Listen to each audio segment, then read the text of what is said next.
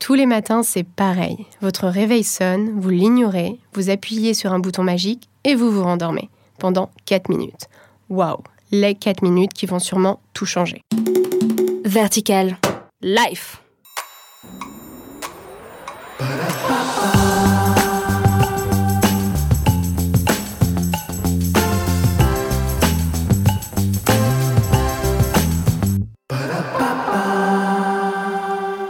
Bonjour, c'est et vous écoutez Vertical Life. Me voilà donc prête tous les mardis à vous partager quelques conseils good mood et autres petits riens du quotidien qui, je l'espère, allégeront vos longues journées et dessineront sur vos minois fatigués un sourire de qualité.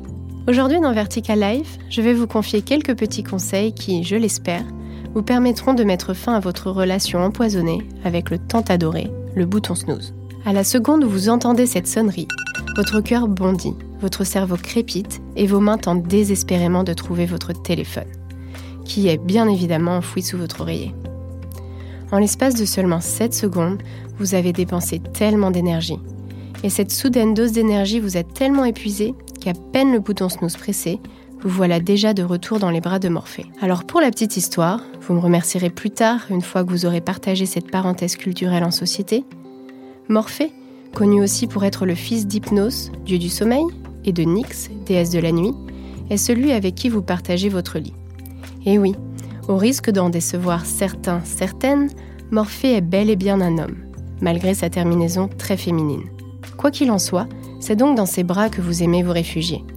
Et si vous le chérissez tant, c'est que depuis des milliers d'années, il a le pouvoir de vous endormir par le simple fait de toucher les gens. Bon, soulignons que ce don magique est quand même renforcé par un instrument soporifique de qualité les pavots qu'il tient entre ses mains. Prenez donc vos distances avant de devenir trop addict de la nuit. Soyez plutôt addict du matin, tout comme moi. Et d'ailleurs, je vais tout donner pour vous montrer à quel point vous aussi, vous pouvez le devenir, sans souffrir, sans trop souffrir. Commencez déjà par renoncer à cette action. Renouvelez le mode snooze. Car comme diraient nos amis anglais, you snooze, you lose. Les scientifiques vous diront qu'en pressant ce satané bouton, vous ne faites qu'en réalité détruire le sommeil que vous venez d'accumuler. Vos micro-réveils et fausses sessions de récupération ne sont que le fruit de votre imagination. Car ce sommeil-là est composé de 4 à 5 cycles, durant chacun entre 1h30 et 2 heures. Les deux dernières phases sont celles du sommeil profond et du sommeil paradoxal, et accessoirement les phases les plus réparatrices. Elles sont donc primordiales pour bien récupérer et bien attaquer votre journée. Mais le matin, non. Le matin, c'était terrible parce que l'heure officielle d'arrivée sur mon contrat, c'était 9h, normalement. Enfin, je crois, oui. Oui, 9h. J'ai jamais réussi, en fait. Bon, je sais, vous êtes les premiers à ne jurer que par la fameuse technique des 3 minutes en plus. Mais dites-vous qu'à l'époque, excusez-moi du terme, il fallait ruser pour espérer pouvoir se réveiller. Effectivement, en 870, notre cher ami Alfred le Grand eut une idée lumineuse graduer une bougie permettant ainsi de mesurer le temps. En deux trois mots, plus la cire fondait, plus la combustion atteignait la fin du fil, auquel était attaché un poids. Ce poids finissait alors par tomber dans une coupelle métallique qui retentissait aussi fort que la sonnerie monophonique de nos téléphones d'ado. Bien loin de ce réveil douceur-bonheur, plus tard dans la chronologie, les Knockers Uppers ont pris le relais. Entre 1800 et 1960, outre-Manche, beaucoup de citoyens britanniques devaient laisser leur fatigue de côté pour se lever aux aurores et aller travailler. C'est à ce moment-là donc que, munis d'une tige en bambou, les Knockers Uppers, grands fervents du réveil maid, venaient tapoter votre fenêtre de quelques coups. Car vous qui m'écoutez bien sagement, je suis persuadée que vous faites partie des 89% des Français à reconnaître avoir un tête-à-tête -tête avec votre smartphone dès votre réveil. Inutile de vous dire qu'en une seule journée, vous êtes donc amené en moyenne à toucher votre appareil 2617 fois. Peut-on parler d'addiction? Ouais, et on parlera même de nomophobie, terme exact soulignant cette maladie contagieuse dont nous sommes pour beaucoup contaminés. Mais ne vous en faites pas. Je ne vais pas enchaîner sur un discours alarmiste, car la bonne nouvelle est que 47% d'entre vous souhaitent néanmoins limiter l'usage, et ce, dès le réveil. Donc, pour vous aider à vous lever de bonheur, conseil numéro 1, ça va vous faire sourire, mais s'il vous plaît, croyez-moi, ça va avant tout vous faire du bien. Donc ce soir ou demain, passez au supermarché ou à la petite boutique touriste du coin et achetez un radio-réveil. Un vrai. Aiguille ou digital, je vous laisse le choix. Je vous vois déjà rire par cet achat que vous qualifierez peut-être de ridicule, mais pourtant, à lui seul, outre le fait de remémorer vos souvenirs d'enfant, il sera plus respectueux de votre bien-être et moins douloureux, promesse d'un réveil heureux. Et après tout, le vintage est tendance, non? Alors fuyez cette technodépendance. Conseil numéro 2, pour les moins téméraires, je vous vois vous les réfractaires aux instruments d'antan. Ok, on vous laisse votre smartphone, mais à condition qu'à votre tour, vous éliminiez la tentation en le laissant dans le coin opposé de votre chambre. Bien loin de votre oreiller, vous programmez votre alarme, vous le mettez en mode avion et vous rejoignez votre lit sans vous retourner. Conseil numéro 3, laissez vos rideaux, slash, volets ouverts.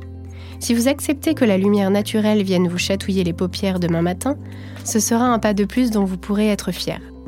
Car il a été prouvé que le soleil, contrairement à la lumière artificielle, a le pouvoir de resynchroniser votre horloge biologique. Car avec son spectre lumineux élevé en termes de luxe, le luxe étant l'unité d'éclairement, une belle journée d'été représente environ 10 000 lux, contre 50 à 100 lux seulement pour une lampe de chevet. Conseil numéro 4. Maintenant que vous ne luttez plus contre votre réveil comme un acharné, profitez de ces précieuses minutes gagnées qui vous conduiront sur la voie du petit déjeuner. Et voilà, félicitations à vous. Vous êtes debout, vous vous êtes étiré et les plus motivés d'entre vous se sont même accordé une session sport. Mais la cerise sur le gâteau est que votre relation avec le bouton snooze est officiellement terminée. Première victoire de la journée. Quoi de plus réjouissant de vous dire qu'à peine réveillé, vous avez déjà accompli quelque chose qui rime avec fierté. C'est peut-être un petit pas pour vous, mais dites-vous que ça fait des années que vous essayez. Et pour ceux qui font encore la moue, laissez-moi vous confier un dernier conseil, qui n'a rien de bien sorcier. Commencez tout simplement par écouter votre chanson préférée. Voilà de quoi alléger votre journée pénibilité et d'oublier votre routine métro, boulot, dodo, qui finalement vous rend esclave de votre matelas. Quoi qu'il en soit, pensez soleil, pensez vacances, pensez prochaine destination, et la motivation viendra naturellement. Parce que la clé d'une bonne journée réside dans la conception que vous en avez. Accompagnez alors ces chansons d'une série de citations ou d'affirmations. Pensez au moment qui sublimera votre journée. Ayez vous aussi votre pensée positive au saut du lit. Je reconnais que ça a tout du cliché prononcé par le gourou. Je sais tout, je fais du yoga et je mange du quinoa, mais croyez-moi, les petits riens du quotidien, ils sont pour beaucoup. Si vous avez apprécié ce podcast et que vous souhaitez découvrir la suite, abonnez-vous vite sur votre application de podcast préférée. N'hésitez pas à faire pleuvoir les étoiles et les avis. De petits détails pour vous, mais qui pour moi veulent dire beaucoup. Je vous remercie d'avoir écouté cet épisode et je vous dis à mardi prochain. Life.